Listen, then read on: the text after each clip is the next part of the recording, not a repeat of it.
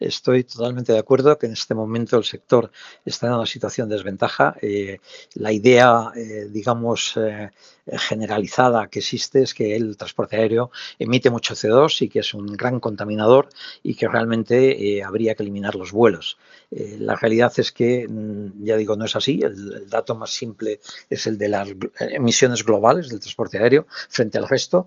la otra cosa es que yo creo que como sociedad somos, mm, nos gusta engañar a nosotros mismos. Eh, no hay más que coger cualquier estadística de, lo que la Organización Mundial de la Salud o de, de, de OACI o de cualquiera eh, para ver que en las emisiones de CO2 relativas al transporte, en la parte gorda se la lleva nuestros coches y que eh, nuestros coches son casi un 70% del total de las emisiones de transporte.